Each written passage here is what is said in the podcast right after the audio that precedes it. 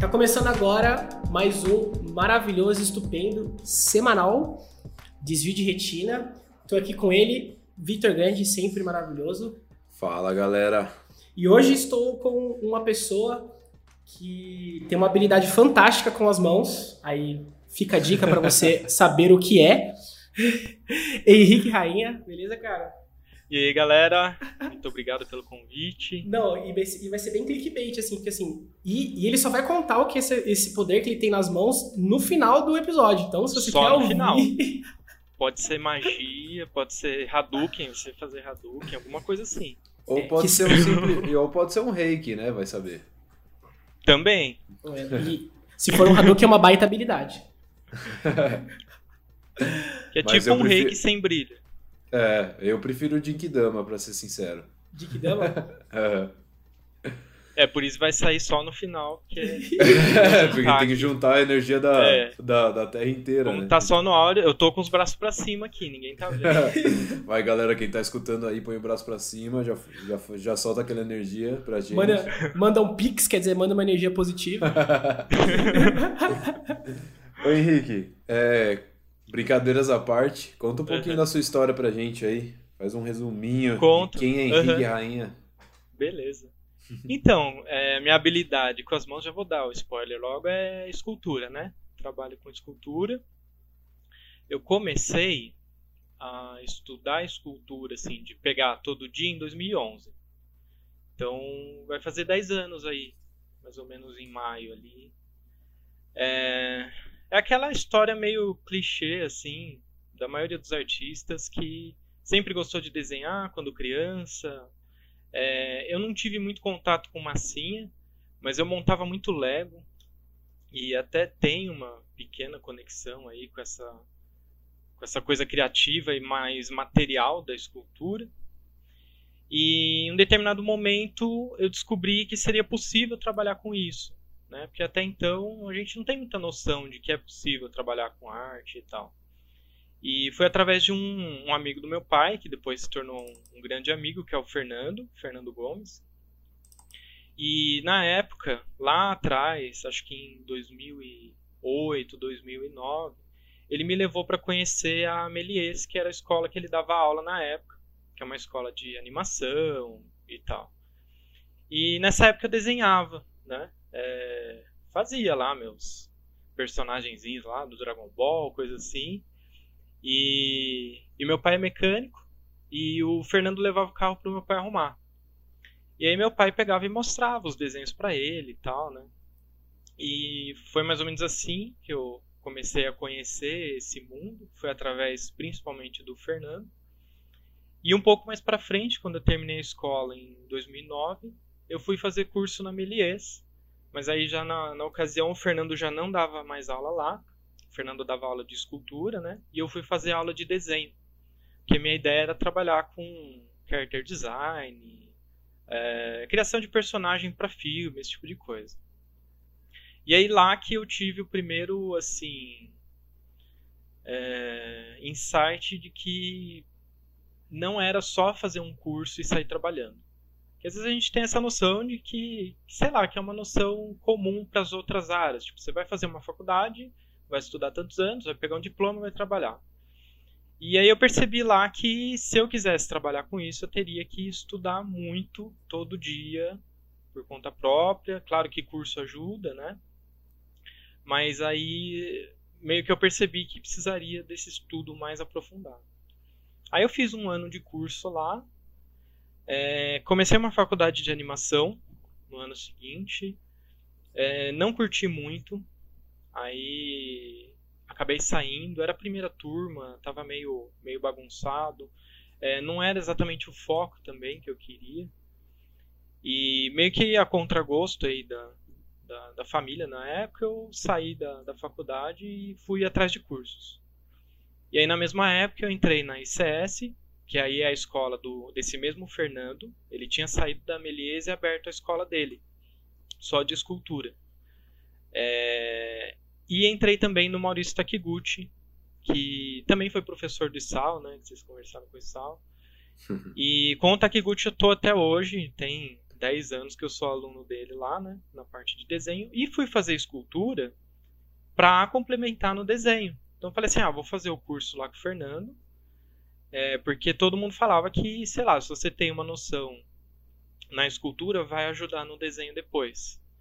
E acabei gostando da escultura e fiquei mais na escultura do que no desenho. Acabou invertendo um pouco os papéis e o Fernando praticamente me adotou lá na ICS, tipo, eu na época eu trabalhava numa, numa gráfica aqui na minha cidade, né, em Bugaçu. E aí eu parei de trabalhar lá, aí entrei na faculdade, depois fui para ICS, então eu meio que colei nele. Ele é daqui de Imbuguaçu também, então ele ia para lá para para ICS, que é meio longe daqui, né? Tipo, às vezes eu pegava o busão, levava três horas para chegar lá na ICS. Caramba. É. e aí, mas muitas vezes eu pegava carona com ele, então era mais fácil. E essas escolas são em São Paulo mesmo, né? São em São Paulo. É, ah. Ali na região, a ICS é na região ali da Vila Mariana, Praça da Árvore, uhum. a Melies também, né? É, enfim, aí meio que colei no Fernando e também calhou de pegar uma época que ele já não estava mais muito afim de dar aula. Eu fiz mais ou menos um ano de aula com ele, virei assistente e aí de repente ele me colocou para dar aula no lugar dele. Depois de um tempo, assim. Não é... toma, toma essa bomba. É, tipo, foi meio. Putz, foi bom, por um lado, né? Mas um pouco assustador por outro, porque.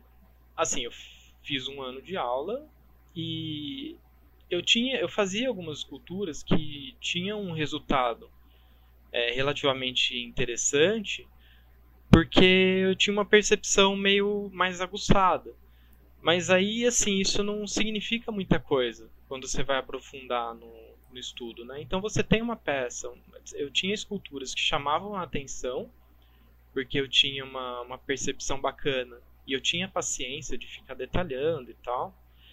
E, mas ao mesmo tempo eu não tinha muito fundamento no que eu estava fazendo, justamente por ter muito pouco tempo de experiência, né? E não ter aprofundado ali no negócio. É, e aí o lado bom de tipo ter começado a dar aula, é, que aí na época o, o, o, Vidal era um dos sócios lá, então o Vidal e o Fernando meio que fizeram esse convite para mim é, o lado bom foi que eu tive que aprender a primeiro verbalizar o que eu estava fazendo, né?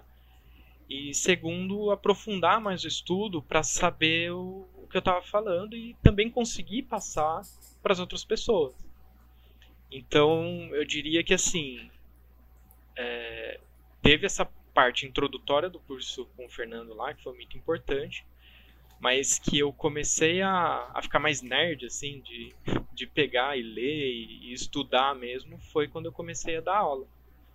E foi uma sorte também, né? Porque eles confiaram em mim e, e assim, de certa forma, foi uma maneira de me sustentar já e já meio que começar a trabalhar com isso, né?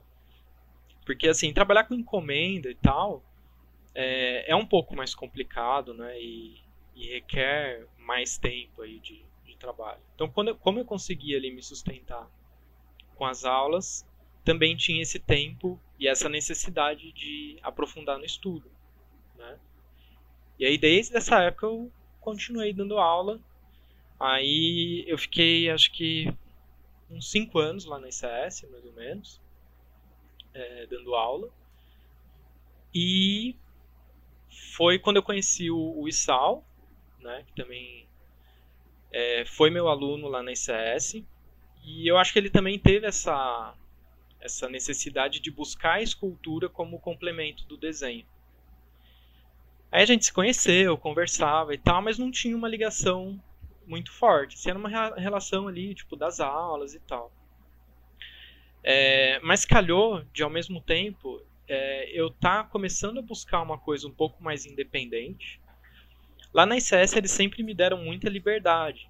Mas querendo ou não, escola tem um formato um pouco mais restrito, né? Então tem um tempo determinado, tem um tipo de propaganda, tem um, um determinado conteúdo, apesar de eu ter toda a liberdade de criar o conteúdo, né? Deles darem bastante liberdade lá. É, mas eu comecei a sentir uma necessidade de uma coisa mais é, mais própria, assim, né? Aí começou a surgir essa ideia e essa necessidade de abrir meu próprio ateliê. E calhou também do Issal estar tá num período que, se eu não me engano, ele estava saindo do estúdio lá que ele tinha com o sócio lá, né? E, e aí por algum motivo assim da vida, eu mandei uma mensagem para ele falando que eu estava saindo da ICS, que estava procurando lugar. É, e nem sei por que, que eu mandei, porque a gente não tinha muito contato. Eu lembro que eu falei isso com algum, alguns ex-alunos, assim, foi uma coisa meio aleatória. E aí ele falou, cara, também estou procurando espaço, é, também vou dar aula de desenho. E aí a gente saiu procurando espaço para dar aula. É, a gente acabou encontrando uma sala quase que juntos, assim, tipo, eu vendo na internet e ele viu com uma corretora. A corretora indicou um lugar para ele e eu mandei o link do mesmo lugar que eu Caramba. tava vendo na internet. Aí, putz, a gente visitou e falou: ah, é aqui. Que era ali na Brigadeiro, ali perto. Sim, foi praticamente coisa do ali. destino mesmo, né? Foi, foi. Cara, tem umas coisas que são assim. Aí, bom, aí saí lá da ICS e tal. É, continuo amigo lá de todo mundo, vou dar workshop lá esse ano. É, e fui, é, me juntei com o Isal, é, mas não foi uma sociedade, assim, tipo, de montar uma escola nem nada. É tipo assim, putz, eu quero dar minhas aulas de escultura, ele queria dar as aulas dele de desenho, vamos rachar um espaço. Então a gente uhum. rachava as contas de espaço, o que foi muito bom, assim, pra gente que tá Tipo, ele já tinha um pouco mais de tempo a, o, o estúdiozinho lá que ele dava aula. É, mas eu, tipo, ia ser a primeira experiência sozinho. E foi muito bom estar junto com ele, né? A gente ficou, acho que, dois anos ali. E começou a crescer tanto pra mim como pra ele. Então, começou a ter muita demanda. E a gente usava a mesma sala, né? Era uma... Era tipo um, uma sala de escritório de prédio, né? Uhum. E a gente tinha que alternar os horários. E, e acabou que, tipo assim, ele queria dar workshop de sábado e eu tava lá. Às vezes eu queria abrir mais uma turma e ele tinha turma no, no dia. E a gente começou a procurar é, um espaço maior. Aí a gente foi atrás, achou um lugar, tipo, mandou os documentos e não deu certo. É, a gente ficou nessa saga aí um tempo. Até que a gente achou um, lugar que. que tipo, eu gostei muito, bateu muito pra mim, mas que não daria pros dois, né? Aí eu falei com ele e tal, ele falou, cara, vai lá que, tipo, o lugar tem bastante sua cara também. E aí ele acabou ficando sozinho lá na Brigadeira e eu me mudei e fiquei sozinho também nesse outro espaço. Que era ah. ali mais ou menos próximo, né? Legal. E ali eu fiquei até a pandemia. aí você voltou aí para sua cidade, que é, qual que é o nome que você falou mesmo? Um nome complicado. Eu, né? nunca saí, é, eu nunca saí daqui, para falar a verdade. Essa coisa das aulas sempre foi de, sei lá, duas a no máximo três vezes por semana. Então, tipo assim, os dias que eu que eu ia dar aula, eu eu pegava o carro, ia e voltava para cá. Então ficou tipo assim, eu tenho um ateliê aqui em casa, que eu faço uhum. minhas coisas pessoais e tal. E tinha um ateliê lá que eu ia só para dar aula. Então eu nunca saí daqui. É, mas aí com o lance da pandemia, tipo, fez um ano lá o espaço e eu, eu tive que fechar porque não dava pra pagar aluguel, manter lá, sem ter previsão nenhuma. Tanto que tá oscilando aí até agora, né? Então uhum. eu decidi é, sair de lá dar esse tempo aí. ainda ano passado eu consegui manter umas aulas online, tipo, eu combinei com a turma lá que estava no presencial, falei, ah, vamos fazer online então. É, e durou até agora o fim do ano. Aí assim, eu não, não quis investir muito no, no online e preferi investir esse tempo em reformular o curso para quando eu for voltar ao presencial. Então passei esse ano aí da pandemia para cá é, reformulando o curso, né? Que eu já estava com vontade de fazer isso há um tempo. Ah, precisa dar uma é imaginada, né? Bem... Quando, quando, a gente está é, Sim. Às vezes a gente tá tão automático, né, dando aula, fazendo um monte de coisa que você não tem tempo pra parar e pensar, né? Será que essa metodologia que eu tô passando é legal, né? Será que esse é o, o jeito melhor que eu posso fazer, né? Então isso é muito bom. Ô Henrique, você falou uma coisa legal no começo e eu, eu fiquei curioso. Você falou sobre parâmetro de uma boa escultura. Como que funciona isso? Assim, quais são os, os parâmetros de uma boa escultura? É, tanto uma pessoa leiga quanto uma pessoa assim que é, que do meio mesmo. Como que é, é tratada esses dois esse, dessas duas formas, né, de uma boa escultura? Então tem muita putz, tem muita variável, assim. é claro que quando você fala em arte é muito difícil estabelecer regras e tal. Mas eu acho que tem alguns caminhos, assim, que dá pra gente entender. É...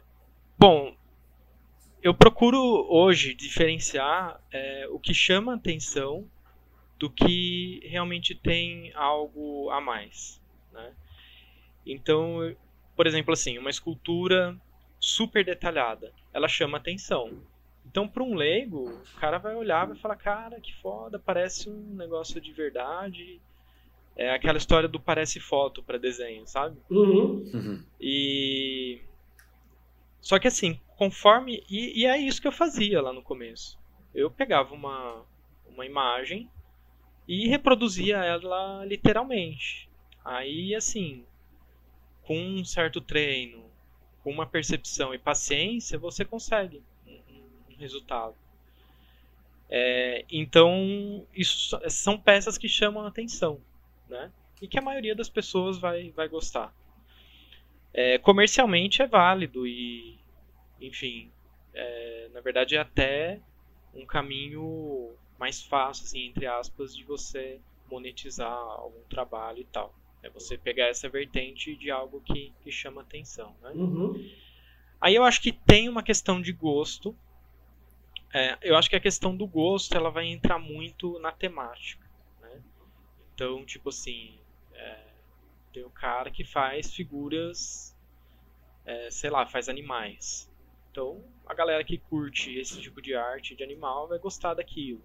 Então tem a questão do gosto aí no meio, é, que eu acho que também tá, tá um pouco atrelada à temática, né? E, e tem a, a, a, um outro ponto, assim, que é que tem mais a ver com, com a sensação. Né? É, eu acho que a sensibilidade é uma coisa que a gente vai desenvolvendo à medida que a gente vai fazendo alguma coisa. Né? Então, tipo assim, quando eu comecei, eu não tinha a menor ideia é, do porquê. Sei lá, eu não entendia, por exemplo, um, uma escultura do Rodin, que é um escultor do, do século XIX.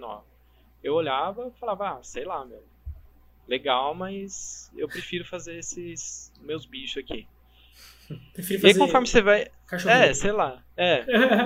Aí conforme você vai estudando, se aprofundando e tendo muito a prática, né? Porque o. qu- Quando você começa a questionar o que você faz, que isso começou, como eu falei, a surgir pra mim quando eu comecei a dar aula. Quando eu comecei a dar aula, eu comecei a questionar o que eu estava fazendo. Até então eu fazia o que eu tinha vontade e que eu achava que ia ser legal. É, hoje eu percebo que, sei lá, o, o legal, pelo menos pra mim hoje em dia, não é um critério bom bastante. Ser legal ou fazer o que eu quero. É, e aí quando eu comecei a dar aula, eu comecei a questionar o que eu estava fazendo. Falei, tá, mas por que, que eu estou fazendo isso e tal? E aí com a prática, você começa a perceber algumas coisas, né? Então chegou num ponto que assim, só reproduzir já não era o suficiente pra mim. Tipo, ah, eu já sei fazer isso, sabe? É, não tem por que eu continuar fazendo isso. E aí, assim, muito por influência também do Takiguchi, que tem essa linha mais de estudo dos mestres e tal, comecei a investigar um pouco mais esse outro lado. E, e aí, como eu falei, fazendo e estudando, comecei a desenvolver uma sensibilidade e tentar entender o porquê, lá no fundo, é, quando eu via uma escultura é, clássica, tinha alguma coisa ali que eu não sabia explicar muito bem o que era. Entendeu? Então, essa sensação, geralmente, ela, ela é meio ignorada, de maneira geral. E eu me incluo nisso, assim, eu ignorava isso. Mas eu lembro que uma vez que eu fui na Pinacoteca, eu vi uma escultura, eu falava, putz, isso aqui tem uma atmosfera, tinha uma sensação. Só que quando eu passava para o campo mais racional, do que eu tinha de conceito na época, eu falava, ah, mas isso aqui não tem detalhe. Sei lá, entendeu? Era uma visão meio arrogante mesmo. E, e à medida que você vai meio que desconstruindo esse, essa arrogância, assim, entre aspas, e buscando entender essa outra, esse outro lado e, e percebendo que, tipo assim, quando eu pegava para fazer uma escultura clássica eu não conseguia fazer, eu falava, putz, tem alguma coisa aqui. Então você começa a investigar. É, é, tudo eu acho que surge de uma curiosidade.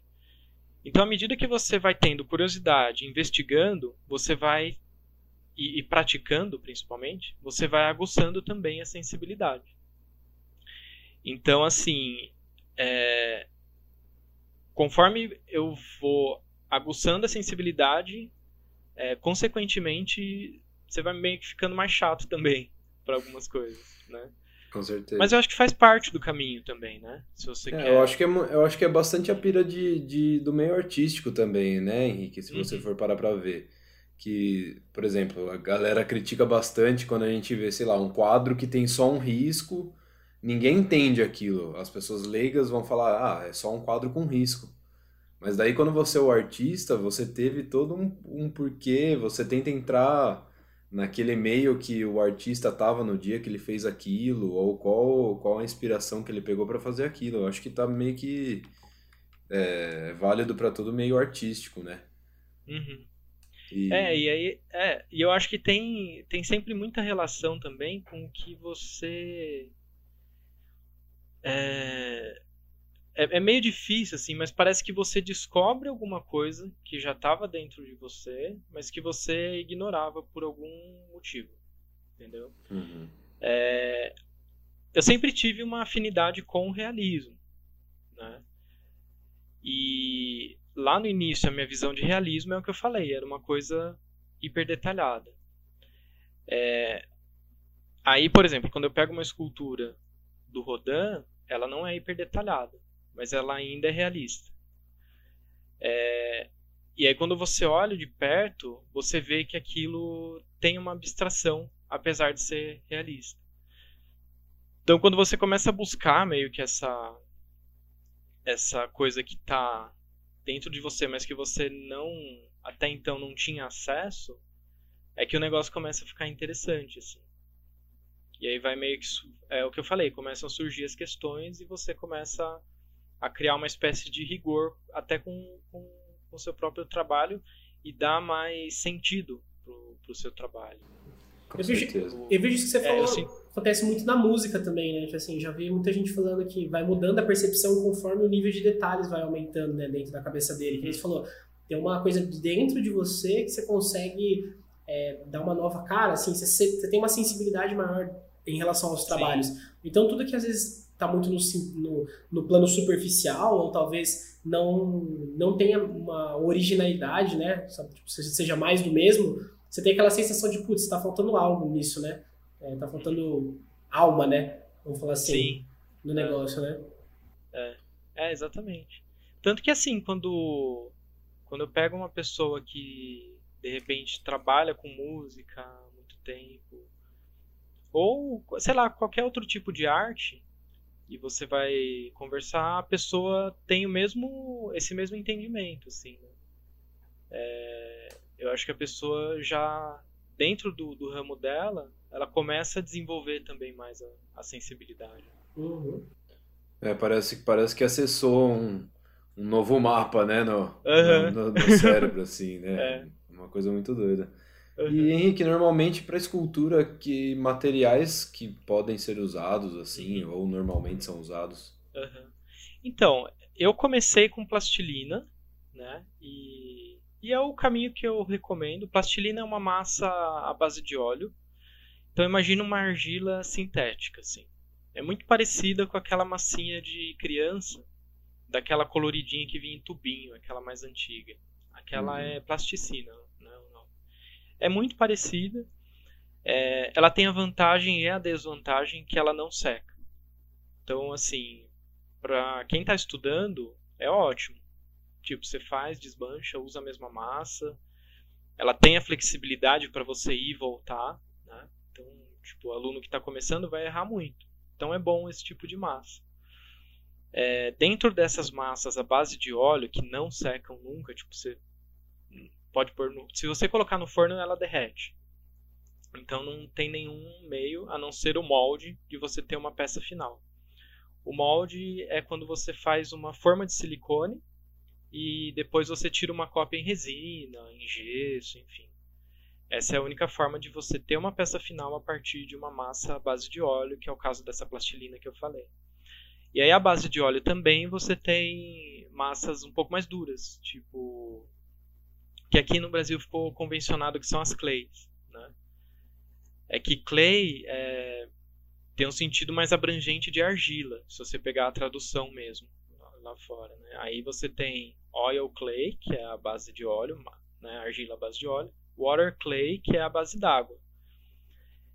E só que aqui clay ficou convencionado que é massa dura, dessas à base de óleo.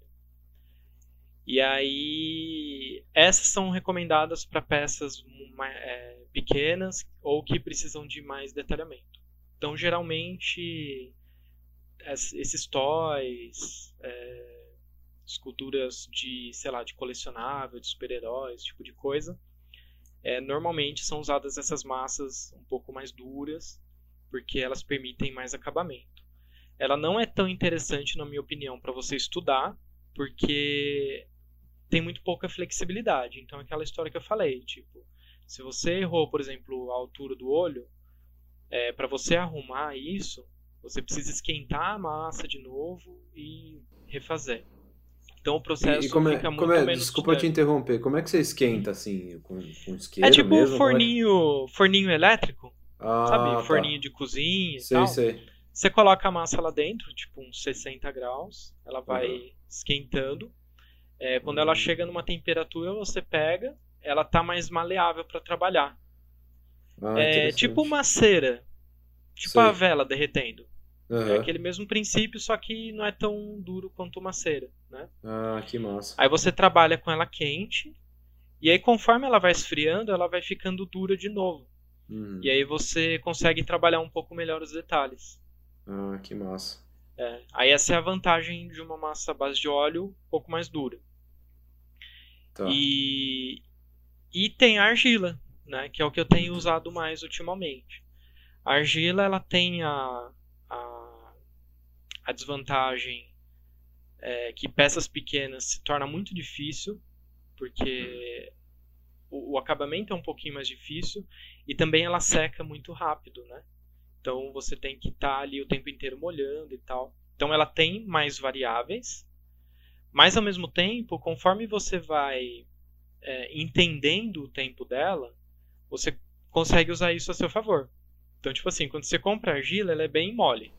Uhum. É, para você estruturar uma peça, que a gente chama de blocar, é muito bom, porque aí você consegue blocar de uma forma muito mais dinâmica, encontrar o movimento e tal. É, se você, por exemplo, deixa ela descoberta de um dia para o outro, ela já vai dar uma endurecida. Dependendo da etapa que você tá, é bom que ela, que ela tenha endurecido um pouco. Uhum. Que aí de repente você já vai começar a trabalhar ali uns shapes um pouco menores e tal. E lá na frente, de repente ela chega num ponto de couro. Ponto de couro é quando ela não tá nem seca, ela ainda tem água, mas já tá bem firme. Então você consegue de repente polir a superfície, deixar lisinha e tal. Então isso assim, tudo você é faz, isso tudo você faz com água, por exemplo, Pra deixar água. lisinho. É. A argila. É, também tem essa vantagem da argila, né? As massas à base de óleo, para você alisar, tem que usar solvente, produto químico. Né? Hum, Mesmo solvente de tinta óleo, né? É a mesma, sei. aquele mesmo esquema. É, já a argila você sempre trabalha com água. Né? Entendi. É, só que ela tem essa coisa de você pegar o tempo dela. É, mas não massa. tem muito segredo, não. Que E- massa, e quando- literalmente. Ah, que massa. Putz, tudum. Como assim Essa que massa? essa- Acabei de falar. Ai, caralho. E quando alguém tá começando, assim, Henrique, você tem um, um, um início, assim, ah, vamos começar por, não sei, por exemplo, escultura de cartoon ou Uhum. de realismo, que nem você falou que você gosta, ou, tipo, qual é o começo, o início? Então, é, eu acho que o, o, o começo assim é, é exploratório. É você pegar e mexer, fazer alguma coisa que você queira. Uhum. Assim, você ter o primeiro contato, sabe? Sem muita pretensão. É, porque eu acho que a pretensão ela pode atrapalhar para quem tá querendo começar e tal, né? Porque você fica muito apegado ao resultado que aquilo vai te trazer e o resultado é o menos importante no, no processo. Então eu acho que é dar uma explorada a princípio em materiais, entender um pouco melhor, fazer alguma coisa para ver se você realmente gosta, se você quer levar aquilo a sério. É, o segundo o segundo passo eu acho que seria procurar um curso, se for possível, Uhum. né? porque com certeza vai você vai tirar algum algum aprendizado.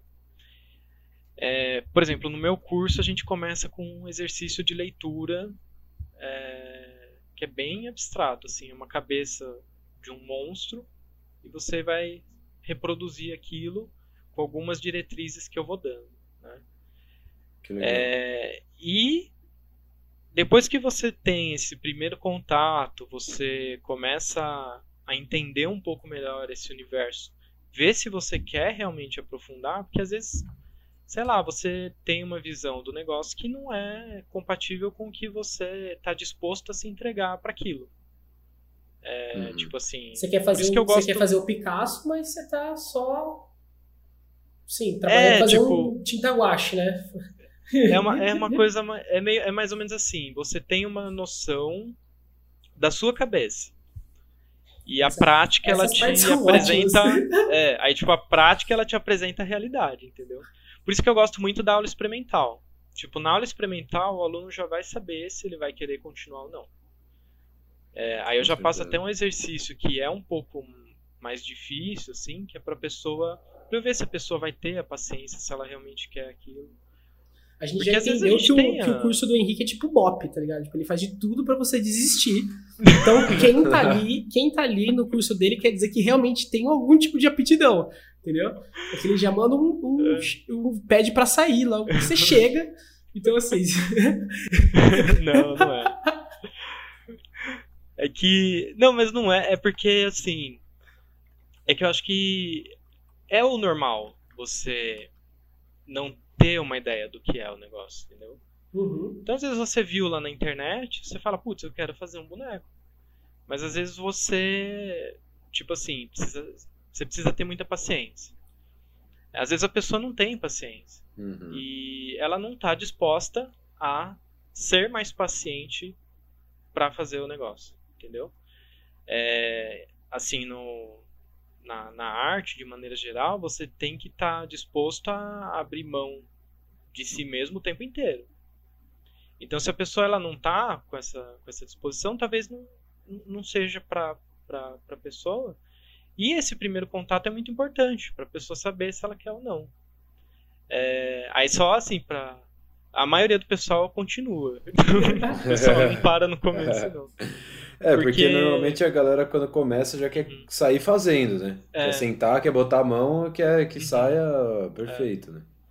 Mas aí, assim, a, a própria prática vai te trazendo pra, pra realidade, entendeu? Ô, ô, Henrique, e a, a maioria das pessoas, por exemplo, você, eu sei que você, eu não sei, eu não, te- não sei exatamente, mas, por exemplo, você também faz a cobertura, é, por exemplo, é, eu fiz a, a- porque eu acho que são coisas diferentes, né?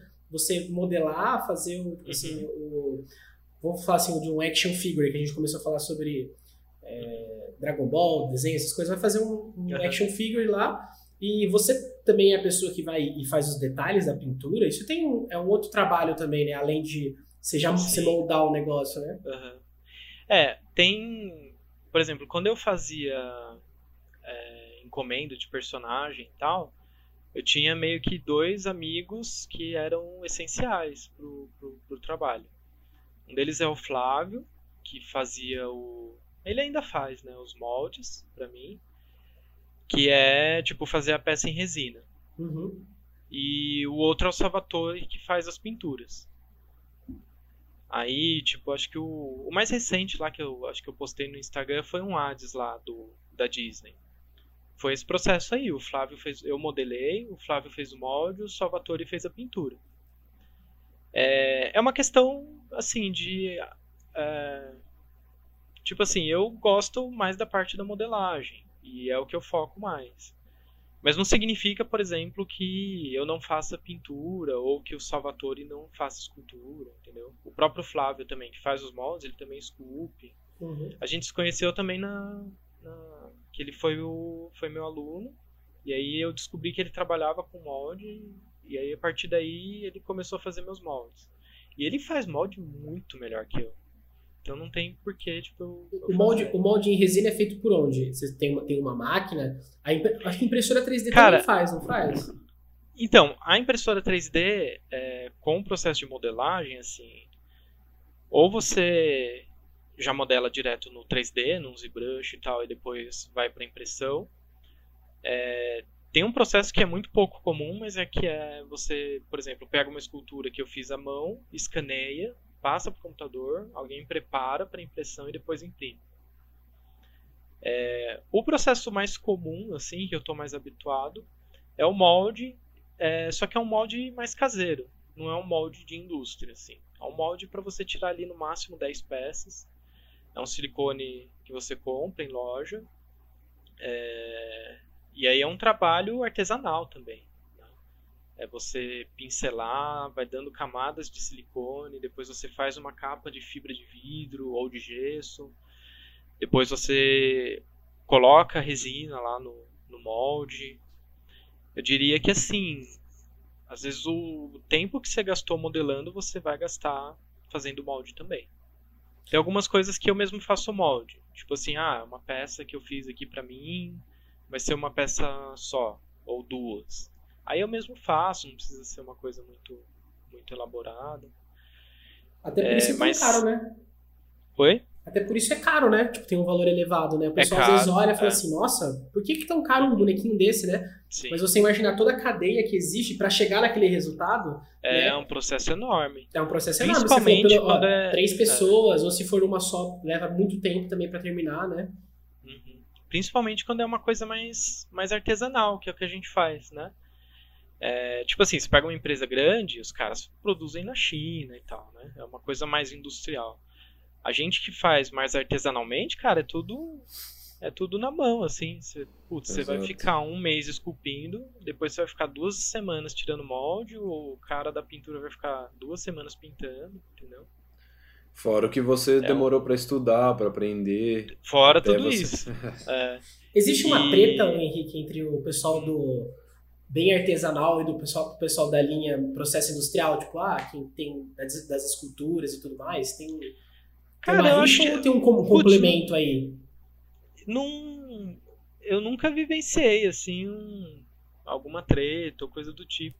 Até porque a galera que trabalhava na indústria com o tradicional acabou tendo que se adaptar também ao, ao 3D então tipo eu tenho amigos que trabalham para por exemplo para a indústria de brinquedos né? Então assim tem a parte do tradicional que é tipo esculpir lá dar o acabamento na cera e tal mas muita coisa hoje já foi pro 3D por uma questão de dinâmica do processo e que a indústria às vezes exige essa, essa velocidade. Né? É... Mas assim, não, putz, não tem treta. Até porque, por exemplo, lá, quando eu estava dando aula, uns 30% dos alunos eram do 3D. É a galera do 3D que quer uma base no tradicional para levar para o 3D depois Uhum. porque a visão é muito parecida, né? É, é outro aí. processo, né, também, cara. Uhum. Você vai ver um negócio feito à mão, é, é outra coisa totalmente diferente do que um processo 3D, né? Sim, é. A pessoa que compra uma coisa à mão, acho que ela quer ver o erro, sabe? Eu tenho essa sensação. Quando eu pego uma coisa feita à mão, tipo assim, eu Uhum. quero ver algum detalhe diferente, sabe? Tipo, mostrando que aquela peça é única, mostrando que assim, não, não tá feito só feito no computador. Acho uhum. que o Victor, o Victor trabalhava também com peças de rústicas, de joias, essas coisas. Ele, uhum. ele, ele, sabe do que eu tô falando, assim, quando você tá no processo ali, você tem um, uma diferencinha, uma coisa que torna aquela peça única, né? Sim. É, tem. Eu particularmente gosto muito de, disso, assim, né? Tanto que eu já tentei estudar 3D, já fiz curso, mas não, não consigo, não, não porque não, não gosto muito, entendeu? É questão de gosto. Mas sei lá, tipo, tem, tem uns caras que gostam. É, putz, tem, tem amigos que os caras destroem no 3D, faz um trabalho artístico assim foda no 3D, entendeu? É uma. Putz, é uma. É meio que muda o software só, sabe? Tipo, o meu é aqui na mão e o do cara é no, no computador, mas uhum. o trampo que o cara tem para modelar é muito parecido com o que eu tenho, entendeu? É, eu gosto da, da do tátil por uma questão pessoal, assim, porque sei lá, eu gosto do processo mais mais rústico, sabe? Meu meu gosto sempre foi para esse lado. É, eu acho que isso reflete nos seus clientes também, né? Caso você venda uhum. suas peças também, que, tipo, quem compra de você quer comprar um trabalho feito à mão, né? Sim. É meio Não, isso que certeza. o João falou, que é ter uma peça única. Porque eu também, quando eu, quando eu fazia as joias, né? Eu fazia tudo à mão também, né? E eu fazia o processo de escultura, inclusive. Eu fazia escultura em ah, cera, né? Uhum. Fazia, eu usava cera para joalheria, né? É uma cera um pouco mais dura mas eu fiz um curso né, de, de escultura em cera para joalheria e acabei aprendendo. Mas assim, não era nenhum fenomenal profissional, fazia umas coisas legais. Inclusive, eu gosto bastante dessa parte de escultura, de, de, de tato, de mexer, é. de moldar, eu acho muito massa. E eu acho que, tipo, a galera compra realmente porque é diferenciado, é um trampo feito à mão, é uma coisa que basicamente vai ser única. Do jeito que você fez, aquele seu trabalho, acho que ninguém mais vai fazer. Nenhuma impressora 3D vai fazer. Nem outra pessoa, se pegar para fazer à mão, não vai fazer do mesmo jeito que você fez, né? Ah, sim, com certeza.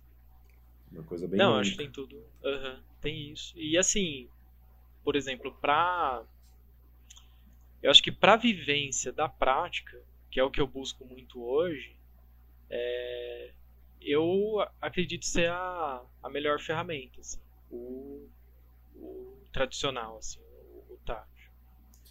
É, busco muito essa, essa vivência do processo em si. Né?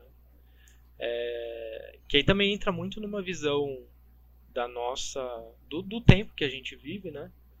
De fazer para atingir um resultado, né? Tipo, putz, vou fazer tal coisa.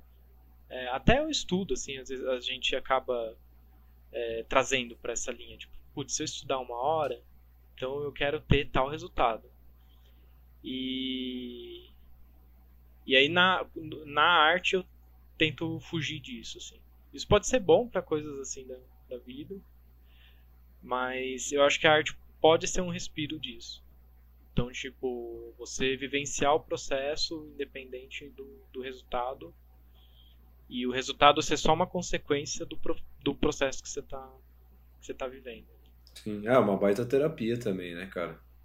Quando você entra ali, você começa a mexer, você foca, seu foco é totalmente uhum. naquilo, né? Você esquece do mundo, né? Sim, é. É, é uma. Eu brinco que é. É meio que um. É uma mini versão, assim, de situações. Da, de situações maiores. Uhum. Então, tipo assim, quando você tá. Sei lá, quando eu tô esculpindo, eu passo tipo por muitas é, situações assim num micro universo, sabe? Então tipo Várias assim, sensações, fico, né? É, tipo eu fico frustrado. É, de repente o negócio começa a andar, você se anima, mas aí por se animar o negócio começa a desandar e aí você se frustra de novo. Então, tipo assim, é, a, o, o sofrimento faz muita parte do processo também. Aí, tipo. É, é interessante você, de repente, usar isso pra. para entender que a frustração faz parte do processo também e chegar de repente num ponto que você já vivencia a frustração e o sucesso com o mesmo peso, igualmente. Uhum. Entendeu? Com certeza. Acho que esse que é o faz todo sentido. O, o ponto mais difícil de, de atingir enquanto você está trabalhando, é, mas o mais interessante de se buscar, eu acho. E você acha que isso te. É, isso que você está tá falando sobre processo, eu também acho muito interessante, né? A gente, a gente não ficar tão focado no resultado final, mas focado em todo o aprendizado que a gente tem. Isso uhum. é para uma pessoa que quer descobrir o próprio estilo, porque eu acho que dentro do, da arte, é eu tô falando da minha visão, tá? É, a tendência de quem quer levar aquilo como algo sério é você buscar ao máximo o seu estilo, né? Assim, buscar ao máximo transparecer tudo que você é através daquele caminho, né? Seja, um, seja por cantar, por atuar, seja por música, seja por é, desenho, por fazer uma parte uma, uma escultura, né? E para você, é, esse esse curtir o processo, esse estar no processo, ajuda ajuda ou ajudou você é, para criar o seu próprio estilo também, para assim, facilitar que você uhum. entendesse mais sobre você mesmo e tudo mais? Uhum. Então, tem uma visão assim de, de estilo que ela é um pouco ela é um pouco até diferente assim. É, geralmente assim os alunos eles às vezes têm uma preocupação muito grande em encontrar um estilo, né? Para mim o problema de você iniciar algo em busca de um estilo é que você muito provavelmente vai desembocar numa resposta comum. Então, tipo assim, é...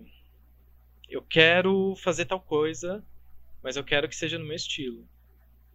É, a gente, todo mundo tem um padrão assim comportamental, e eu vejo isso até pelo, pelos alunos, né?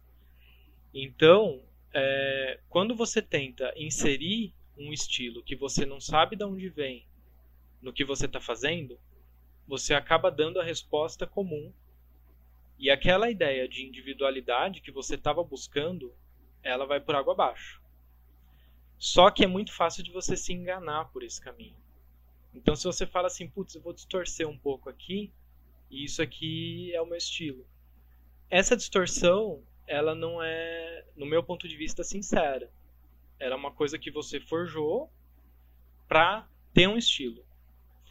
Para mim, a questão do estilo, ela surge como uma consequência de algo que você busca e voltando àquela história da curiosidade e do questionamento, uhum. entendeu? Então, assim, é... quando você pega um, um, um, grande mestre, por exemplo, o Bernini, né? Por que, que a escultura do Bernini, você sabe que é do Bernini, por que, que é, ela se diferencia? Porque ele tinha muitas questões e muitas vezes de resolução.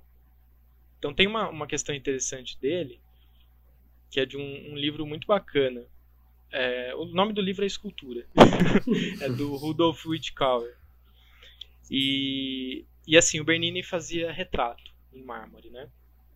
E aí ele passa a perceber que se você pega uma pessoa é, e pinta ela de branco, ele dá o exemplo de uma pessoa prestes a desmaiar, que ela fica pálida.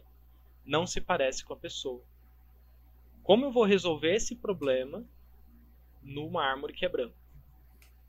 Então Bernini passa a manipular a luz em função disso. Então as esculturas dele têm alguns exageros, tem alguns planos que são muito difíceis de atingir, tem uma certa sugestão, uma certa abstração, porque surgiu de um problema genuíno. Então, assim, eu acredito que o estilo ele surge dessa busca, dessa, dessa, desse questionamento e dessa coisa de você é, da resolução de problemas, entendeu? E esses problemas muitas vezes você cria. Entendeu? Então, se você está sempre satisfeito com o que você faz, esses problemas não vão aparecer. Então, assim, quem, tipo, por que que ele descobriu que a pessoa não se parece. E por que que ao invés dele pintar a escultura, ele preferiu buscar outro caminho? Porque ele falou assim, bom, se não parece com a pessoa, vou pintar a escultura, vai parecer. Uhum. Mas ele buscou um, um outro, um outro caminho. Então eu acho assim que o que o estilo ele vem como uma consequência. É, buscar o estilo, eu não acho que seja um, um, um bom caminho, porque aí entra muito o, o ego e nem por mal, assim, por uma tendência natural nossa, o ego entra. Uhum. E você passa a querer ser diferente. E querer ser diferente não é um. não me parece um, uma coisa muito sincera ou um objetivo muito nobre. Assim. O estilo acaba Então- vindo naturalmente, né? É, eu acho que essa questão do, do estilo, é, ele. é, ele deve surgir. É, é meio paradoxal, assim. Mas ele. Ele tem que surgir, mas não tem que surgir de uma forma que você queira. Ele tem que Não deve ser aparecer, né? É, é- É. é muito louco Exato. pensar nisso, né? Porque É. você tem que pensar sem pensar e ao mesmo tempo o negócio tem que vir uma luz em você, assim, você tem que sentir, sabe? É, é É. que. Putz, é o que eu falei, assim. Muitas vezes não é, não é uma luz. Uhum. É, é, o, é o trampo mesmo, é o trabalho. Só Entendeu? acontece. É tipo assim, você. Por exemplo, não é na primeira que o Bernini começou a fazer o negócio com uma sombra foda. O Uhum. cara, pra fazer um- uma composição de, um- de uma encomenda de um anjo lá, ele fez 16 esboços. E isso o cara já era o foda da época. Entendeu? É, então, assim, é muito trabalho duro também Uhum. entendeu? Então, tipo assim, surgiu um problema, é, se eu quero resolver ele de forma sincera, não vai vir uma inspiração do nada. Eu vou ter que estudar muito, vou ter que me aprofundar muito naquilo, até vislumbrar uma resposta que eu nem sei se é, colocar na prática, se for beleza, se não for, voltar pro problema. E essas respostas é que ao longo de muitos anos vão forjando o que é o, o estilo, entre aspas. Né? Às vezes a pessoa vê, né, a, a escultura e tal, e acha assim, não, olha o que o cara fez, né? Mas ele não esqueceu que tem 100 atrás quebradas aqui, que nem aquele negócio do, acho que do Uhum. Thomas Edison. Eu acho que ele falou, ah, você fez a lâmpada e tal. Ele falou, não, eu aprendi 900 maneiras de não fazer uma lâmpada, né? Porque É, bem por aí. você tá Eu acho ali, que o, né? é, o caminho da, da arte vem muito da negação do, do que tipo do que você da eliminação do que você sabe que não é. Entendeu? O tem um poeta que é o Afonso Romano, né? Ele tem uma, um livro é, e tem até uma palestra no YouTube sobre esse livro que ele decide investigar um pouco melhor as questões da arte e tal, né?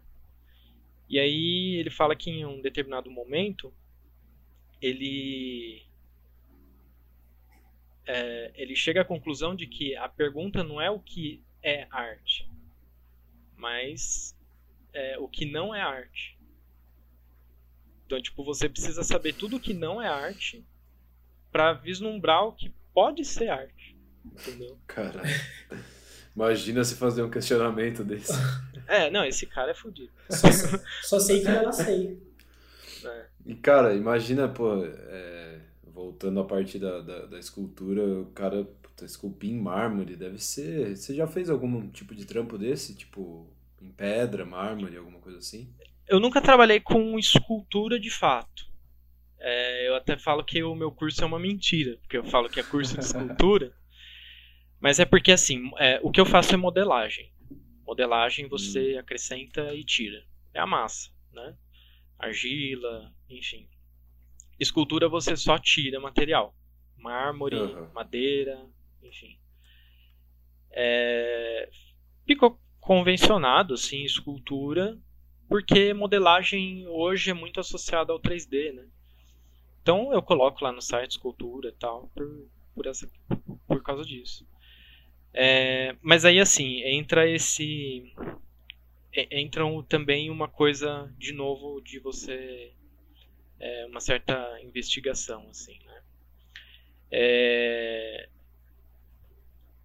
há todos os grandes escultores foram, antes de tudo, grandes modeladores. Isso é uma coisa que, infelizmente, não é muito divulgada, porque é para meio que manter uma aura de genialidade. Às vezes no mundo da arte a gente tem muito disso, assim, de, é, de tipo tornar uma coisa muito poética e às vezes você cria uma, uma nebulosidade na, no que é a realidade. Então, quando eu comecei a ler assim e, investigar um pouco a questão da escultura na história da arte, é, desde os gregos, que você modela antes de esculpir. Então, assim, é, aí você depois teve um período ali na, na Idade Média que se voltou a esculpir direto na pedra. Então o cara pegava um bloco, ele desenhava com um carvão em cima do bloco e começava a esculpir. É, nessa época, o, os, os, artesãos eles eram meio que os pedreiros, assim. Era o cara que fazia a coluna, era o mesmo cara que ia esculpir ali uma figura. Então, a, a escultura dessa época está muito associada à arquitetura. Então, se você observar as esculturas dessa época, elas ingessam um pouco, né, entre aspas, porque normalmente elas viravam colunas e elas eram esculpidas direto na pedra. Aí no Renascimento, quando eles passam a resgatar tudo que tinha lá na, na escultura grega, nos clássicos, é, volta a ideia de modelos preparatórios. Então, o que seria? Antes de você fazer uma escultura em mármore, você vai desenhar, tipo, os caras vão desenhar, fazer estudos, entender a composição no desenho. Depois os caras vão fazer esboços em argila. E tipo, vários, igual eu falei do Bernini, o cara fez 16 esboços antes do da, da, uhum. da final lá no, no mármore. É, para em um determinado momento ele modelar, e todos esses esboços que eu estou falando em argila ou cera, né? Eles também usavam cera, né? mas modelagem. Sim. Até fazer uma peça é, ou em escala reduzida ou no tamanho que seria mesmo, em argila, e depois é feito meio que o translado para o mármore. Então, tipo assim, o, um dos únicos caras parece, parece que fazia... Ser fácil, parece ser bem fácil. É, você imagina. Super simples. Mas é que, é que aí você desconstrói um pouco essa ideia de que o cara pegou um bloco de mármore e saiu cavando e surgiu lá o Davi ou a Pietà, para uma ideia de que o cara fez muitos estudos antes, o cara desenhou muito antes, o cara fez esboço, definiu muita coisa antes e depois ele foi para o mármore. Então assim, o Michelangelo ele não media, ele olhava e reproduzia no mármore. Aí tem que tirar o chapéu, porque o cara Caralho. é fudido mesmo. Imagina. Mas aí, por exemplo, um pouco depois, é, o Bernini, por exemplo, que foi tipo o, é, no meio teve o Jean Bologna, que é um grande escultor, mas aí foi o grande nome depois do, do Michelangelo um pouco para frente, já no Barroco, é, que é o que é o Bernini que eu estava falando antes. Ele às vezes pegava encomendas muito grandes da igreja, né, é, do Papa, que ele não daria conta de fazer, puta, não sei quantos santos lá, do tamanho enorme lá que tem lá no Vaticano. Então ele tinha uma equipe, às vezes, de 30 caras trabalhando para ele. Uhum. E uma das formas dele manter o controle era justamente trabalhando esses modelos preparatórios e fazendo essas esculturas em argila. Então o cara fazia a, o modelo em argila e muitas vezes eram esses assistentes que passavam para o mármore. Uhum. E ele vinha e dava só o acabamento depois no mármore. É, para isso eles usavam uma técnica que é de a técnica de ponteiro, que ele vai pegar a medida da modelagem e passar exatamente a mesma medida para o mármore. Então é um translado mais mecânico. Né? Uhum. É como se fosse isso, um cálculo matemático ali. Isso, é. E isso, assim, dele em diante, foi muito usado. Tipo, o Rodin tem muita escultura que foi assistente que fez o translado. Mas... É que provavelmente ele precisou criar um padrão, né, para fazer isso, com certeza. Sim, é. é, pra, pra essa... poder dar conta dessa demanda. Isso, é. Então, tipo assim, o cara, o, tipo, por exemplo, o Bernini, ele era o cara, o líder lá. Ele fazia a modelagem, né? Então o trampo da modelagem era dele, não dá pra tirar o mérito disso. Mas aí o cara pegava essa modelagem do Bernini e uma equipe de repente passava pro Marvel. Ah, entendeu? que, Que, era legal, um trampo cara. de. Porque assim, nessas épocas aí, os dois únicos meios de você perpetuar a peça era o bronze e o mármore. Então o bronze é você pegar essa mesma escultura que foi feita em argila, fazer o processo de criar um, um molde, um refratário, para depois fundir e transformar no bronze, ou passar para o mármore. Entendeu? Então, Incrível, tipo assim, é, na história da escultura, você dificilmente vai ter um original. Que é a peça que o cara modelou de fato. Ou é uma cópia em gesso, que é esse processo de molde que eu falei, ou é um translado para o mármore, ou é uma fundição em bronze. Uhum. Eu já vi, eu já ouvi falar de pintura também. Isso mesmo que você falou, eu já ouvi falar de pintura, que todo mundo ah, é um artista só que pintou essas igrejas e tal. Não, tem uma equipe, uma puta equipe, e Tem- o cara vai, e o cara vai gerindo essa equipe, né, para que Uhum. o, o processo termine. Mas é uma, equipe- geralmente são equipes mesmo, né? Mas que nem você falou, a história, ela coloca, ela precisa dar uma pitada, né, de uma, É, de uma tem- beleza no negócio, né? Precisa mesmo, né? Não dá pra um herói não É. ter capa, né? Assim, um negócio assim, Sim. né? É, geralmente, o que eu percebi assim é que os livros muito abrangentes de arte, eles dão, eles trazem um pouco dessa fantasia. Então, tipo, o livro que é tipo aquele livro que ah, do, do da Idade da Pedra até contemporâneo. Uhum. Então ele vai dar uma explanada em cada coisa, então ele dá uma floreada? Mas aí quando você pega um livro, por exemplo, de tipo esse que eu falei da escultura, um livro do, do Bernini. É, que nem eu tenho um livro aqui do Bernini que é são só as esculturas dele em argila que se tem guardado até hoje. É uma coisa difícil. E aí eles pegam e analisam cada uma dessas, dessas modelagens. Aí você começa a ver que o processo era outro. Que massa. Que foda. Ô, ô Henrique, a única coisa que aconteceu nesse episódio aqui é que eu vou querer ter uma aula com você, cara. Pô, demorou. Você já, você já deu, você já deu uma baita aula pra gente aqui, pô, já falou um monte de referência artística. Mas um dia eu vou querer ter uma aula com você, cara, de escultura. Pô, com certeza.